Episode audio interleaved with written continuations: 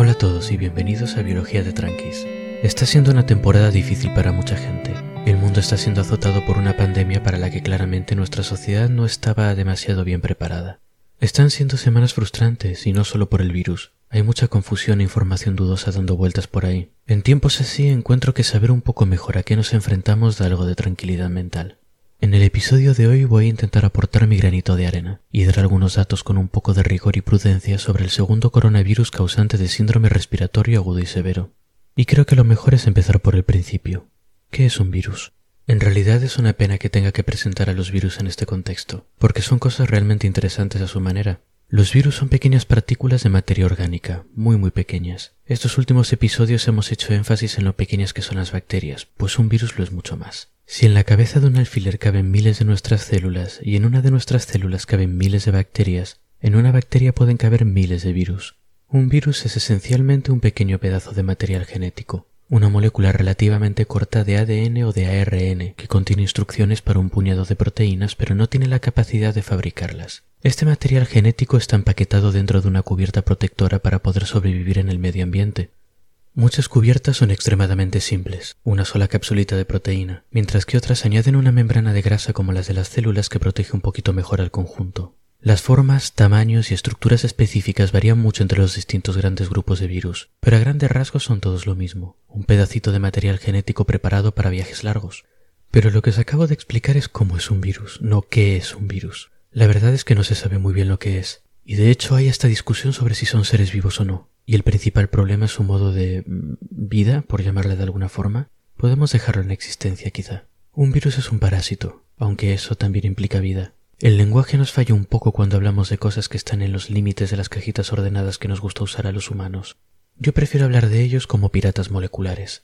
Los virus no tienen metabolismo propio, no tienen proteínas propias más allá de la cubierta y de vez en cuando alguna otra suelta dentro de su cápsula. Por tanto, no son capaces de trabajar para mantenerse vivos y replicarse como las células. Un virus en el medio ambiente es un objeto inanimado, sin capacidad de tomar ninguna decisión sobre su vida. La única forma que tienen de activarse y replicarse es dando por casualidad con una célula que puedan infectar. Y vamos a ver cómo hacen esto. Las células no son sistemas cerrados, son burbujitas rodeadas por una membrana así, pero para mantenerse vivas necesitan meter nutrientes dentro y sacar residuos fuera, por ejemplo, o sacar moléculas para interactuar con otras células. Si forman parte de un organismo grande necesitan también mandar y recibir señales para mantener todo el cuerpo coordinado. Para todas estas cosas las células tienen proteínas en la superficie cuya forma permite reconocer cosas que deben entrar en la célula y meterlas dentro, o reconocer cosas de dentro y sacarlas fuera. No sé si os hacéis la imagen de las proteínas. Es como si la burbuja tuviese mugrecillas flotando en la superficie. ¿O habéis visto alguna vez una de estas gelatinas de frutas que tienen la fruta flotando y medio saliendo de la gelatina? Pues algo así. Los virus se aprovechan de estas proteínas para entrar a la célula. Algunas de las proteínas de su cápsula están hechas para reaccionar con ellas, básicamente presentándoles un objetivo falso y haciéndose pasar por lo que sea que esa proteína esté hecha para reconocer. Los virus así las usan como anclajes para su barco pirata molecular. Este objetivo falso necesita ser bastante exacto y hecho a medida para el ancla que usa el virus, y los posibles anclajes que tiene cada célula varían entre distintos tipos de células y distintos tipos de organismo. Incluso el mismo tipo de anclaje puede tener formas ligeramente distintas en distintas especies, así que normalmente los virus están limitados a infectar unos pocos tipos de célula específicos en unas pocas especies específicas. Pero cuando encuentran una de estas células entran, y una vez dentro es cuando la verdadera piratería molecular comienza. El virus se apropia de la maquinaria de la célula y la usa para copiar su material genético, traducirlo a proteínas y ensamblar estas proteínas para formar nuevos virus que salen de la célula. Esto no es bueno para la célula pirateada, que se ve obligada a cargar con el costo energético de replicar el virus y tiene su sistema medio interrumpido por la presencia del invasor. Está fabricando las proteínas del virus en vez de las suyas propias. En muchos casos esto conlleva daños graves o incluso la muerte para la célula infectada. Y este tipo de daño es el que nos puede provocar enfermedades. Y sin embargo parece que no siempre es así. Hasta ahora nuestro conocimiento estaba sesgado. Los virus que conocemos causan enfermedades porque los virus que conocemos los conocemos porque causan enfermedades. Es la enfermedad la que lleva a saber que hay un virus, buscarlo y encontrarlo. En los últimos tiempos nuestro catálogo de virus ha aumentado muchísimo gracias a la metagenómica. La mencioné en el episodio anterior, una técnica que consiste en analizar todo el material genético que contiene una muestra e intentar identificar organismos a partir de su huella genética. Cuando hacemos esto con, por ejemplo, una araña, además del material genético de esa araña encontramos el material genético de las bacterias que viven encima de ella, o dentro de ella, de algún parásito suyo, un hongo quizá, del granito de polen que se le quedó pegado a una pata y de montones y montones de virus. Cuanto más aplicamos metagenómica, más vemos que insectos, peces, plantas, hongos, pájaros, amebas, algas, todo está lleno de virus.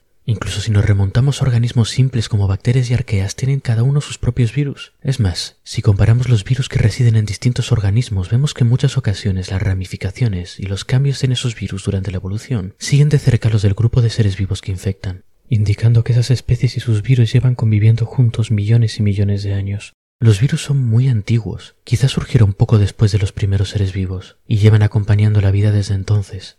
¿Qué son estas particulitas misteriosas? ¿De dónde salieron? No lo sabemos. Alguna gente teoriza que pueden ser bacterias simplificadas por el parasitismo, de la misma forma que las tenias que a veces viven en nuestro sistema digestivo han perdido el suyo porque nos roban la comida ya digerida. Otros piensan que son pedacitos de material genético de algún organismo antiguo que se hicieron semi-independientes y luego escaparon. Son todo especulaciones, así que las dejaremos para divagar algún día sobre ellas, algo que me gustaría mucho porque los virus son cosas muy interesantes, pero hoy estamos otra cosa. Sea como sea, los virus llevan evolucionando en conjunto con los seres vivos durante muchísimo tiempo. El hecho de que evolucionen, por cierto, es lo que lleva a algunos científicos a argumentar que deberían considerarse vida. El caso es que gracias a esta evolución conjunta tenemos un montón de virus que viven en todo tipo de organismos sin dañarlos de forma obvia. Parece ser, pues, que en la mayor parte de los casos cada organismo vive con su carga de virus y ha evolucionado para convivir con ellos, o al menos para soportarlos sin demasiados problemas. Pero los virus sí que pueden causar problemas en algunas situaciones. Una de estas situaciones es cuando un virus que normalmente infecta a una especie específica cambia y empieza a ser capaz de infectar otra especie que no está acostumbrada a su presencia. Y esto nos lleva al protagonista de hoy. Por si no habéis estado muy atentos al mundo últimamente, o por si sois un arqueólogo alienígena descifrando esto en 4036, el mundo últimamente está muy preocupado por un virus que se está extendiendo rápidamente por toda la población humana. El segundo coronavirus causante de síndrome respiratorio agudo y severo, las siglas de este síndrome en inglés son SARS, y es el término que voy a usar, y al de ahora lo voy a llamar SARS-2. Por supuesto, esto da a entender que hubo un SARS-1, y efectivamente lo hubo allá por 2003. Vamos a hablar bastante del SARS-1 en este episodio, porque la mayor parte de los datos que tenemos sobre el virus actual vienen de estudiar el de 2003 durante años, y de asumir que gran parte de lo que sabemos se puede aplicar razonablemente al SARS-2.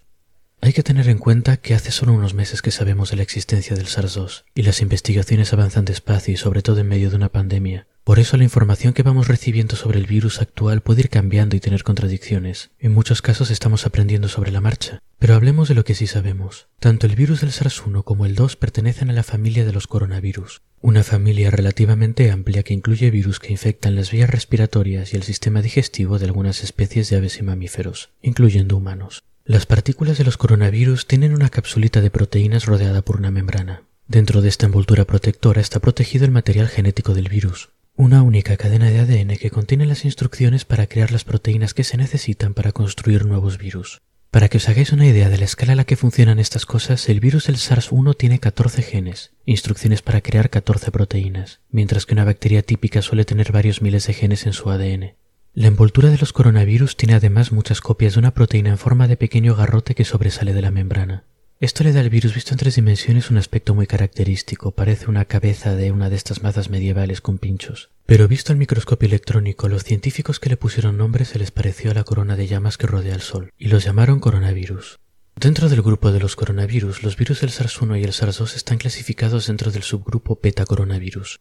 En este grupo está también el virus del MERS, siglas del síndrome respiratorio de Oriente Medio, una enfermedad respiratoria muy grave que apareció en Jordania en 2012 y que sigue reapareciendo de vez en cuando. Estos tres virus causantes de enfermedades respiratorias graves en humanos comparten grupo con una serie de virus que infectan murciélagos. De hecho, por lo que sabemos, es muy probable que tanto los dos SARS como el MERS sean virus que originalmente vivían en murciélagos y que sufrieron mutaciones que les dieron el potencial de infectar humanos. En los casos del primer SARS y el MERS se piensa que primero el virus pasó por un animal intermedio donde se acumuló durante un tiempo y que le dio la oportunidad de entrar en contacto con humanos repetidamente. En el caso del SARS se cree que pudieron ser civetas, un mamífero asiático parecido a las jinetas que tenemos en España. En el caso del MERS, el salto al ser humano parece haber ocurrido desde camellos o dromedarios, por contacto con humanos en granjas. En el caso del SARS-2 no lo sabemos. Es posible que el salto haya ocurrido directamente desde murciélagos. En cualquier caso, parece que los betacoronavirus tienen bastante afición a saltar a seres humanos desde otros animales. Y de hecho, los dos SARS hicieron el salto a seres humanos en China, asociados a restaurantes y mercados de carne animal para comida, lugares donde lógicamente hay mucha oportunidad para el contagio.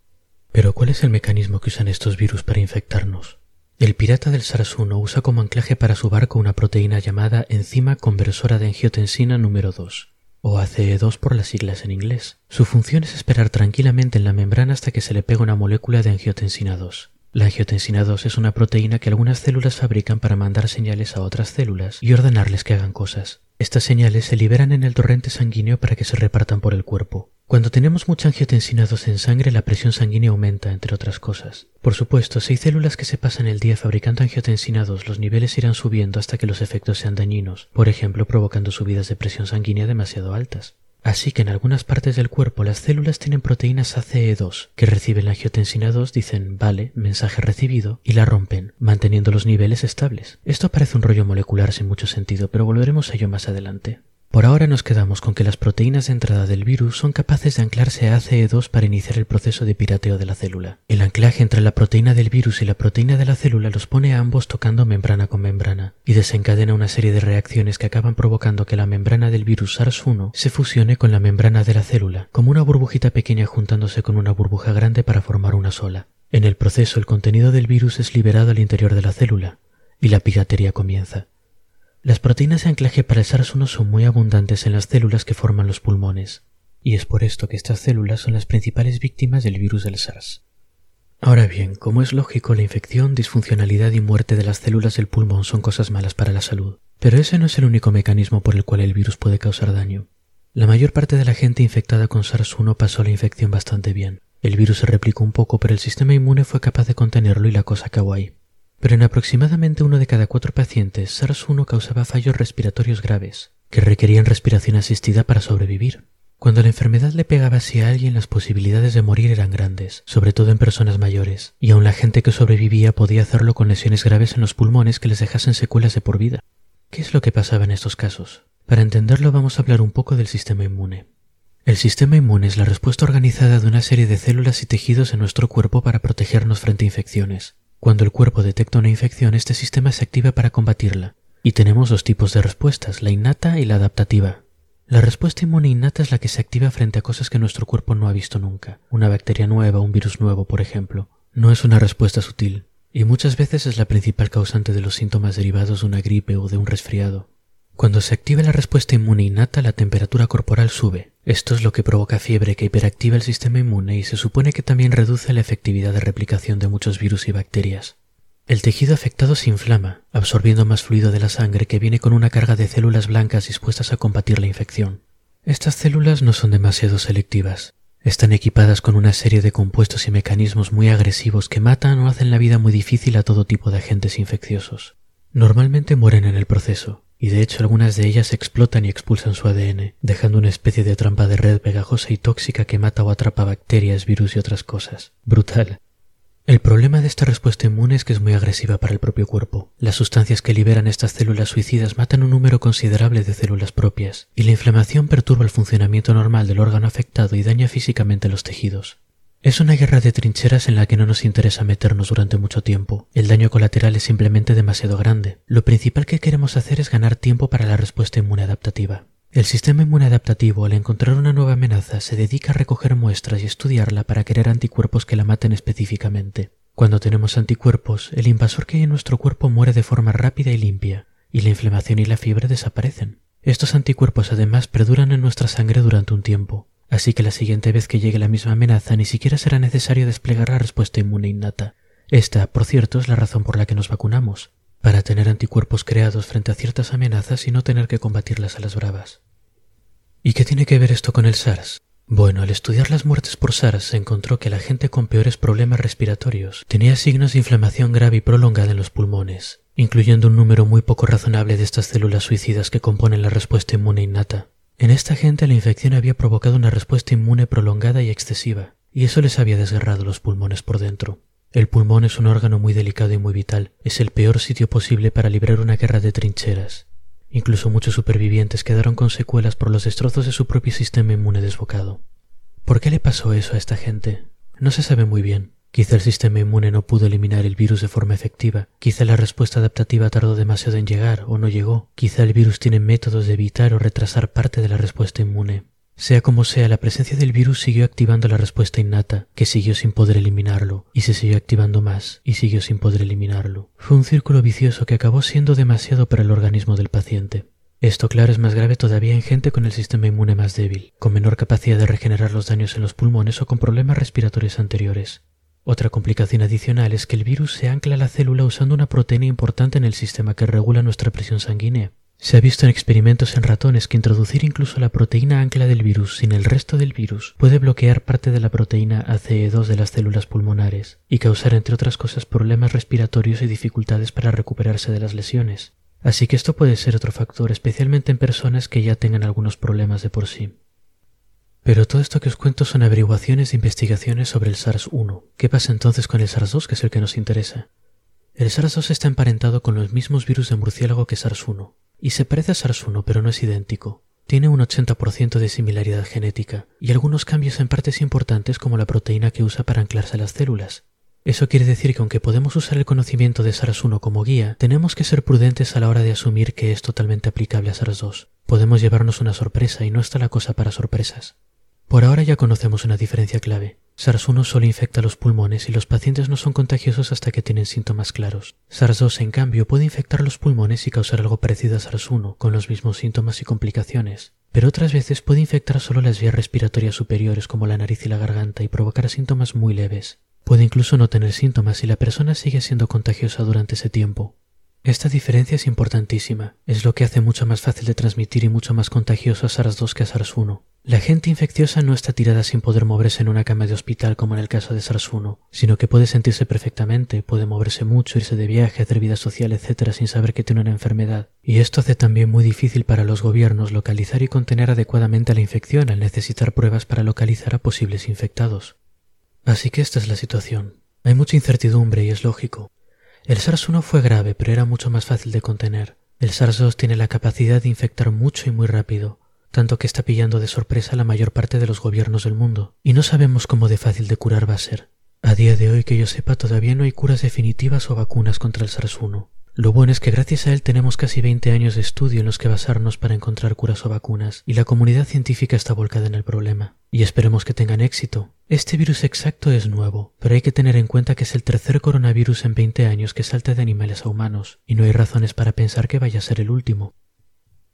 Estas semanas estamos todos encerrados y estresados. Para los próximos episodios del domingo entonces me dedicaré a hablar de divagaciones o cosas un poco más ligeritas, animales divertidos, parásitos horripilantes, cosas así. Pero estoy atento a los desarrollos que se van publicando en revistas científicas, y si voy aprendiendo cosas interesantes quizá haga programas cortitos informales sobre ellas, para intentar que todos nos mantengamos informados, por ahora espero que esto os haya servido para entender un poco más qué es lo que está pasando. Si tenéis alguna pregunta sobre el tema o sobre cualquier otra cosa, podéis escribir a biologiadetranquis.gmail.com y haré lo posible para resolverlas.